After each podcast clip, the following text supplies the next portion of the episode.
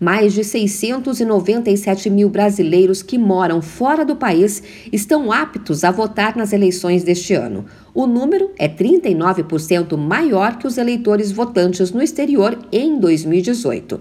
É o que mostram os dados do cadastro eleitoral do TSE, o Tribunal Superior Eleitoral. A Corte Eleitoral registrou ainda quase o dobro de eleitores a votar em outro país em relação a 2014, um aumento de 96%. Para ficar apto a votar no exterior, é preciso fazer a transferência de título, o que também vale para quem mora no Brasil em cidade diferente de onde possui zona eleitoral. O prazo para isso foi encerrado no mês de maio para as eleições 2022. A jornalista Raquel Pimentel mora fora do Brasil há cinco anos.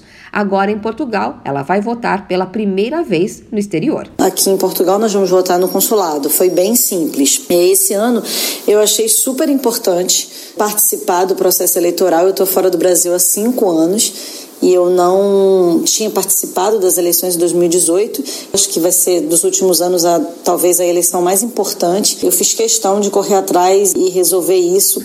Os eleitores que transferiram o título para outro país devem ficar atentos porque a votação vai ser no mesmo dia em que ocorre no Brasil.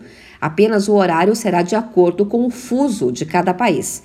Geralmente, as urnas para votação ficam instaladas nas embaixadas do Brasil ou nos consulados. O eleitor com idade entre 18 e 70 anos, independente onde more, é obrigado a votar. Se não transferiu o título para o endereço atual e está fora do domicílio eleitoral no dia das eleições, ou se não pode comparecer ao local de votação, é preciso justificar na internet ou em alguma zona eleitoral. De São Paulo, Luciana Yuri.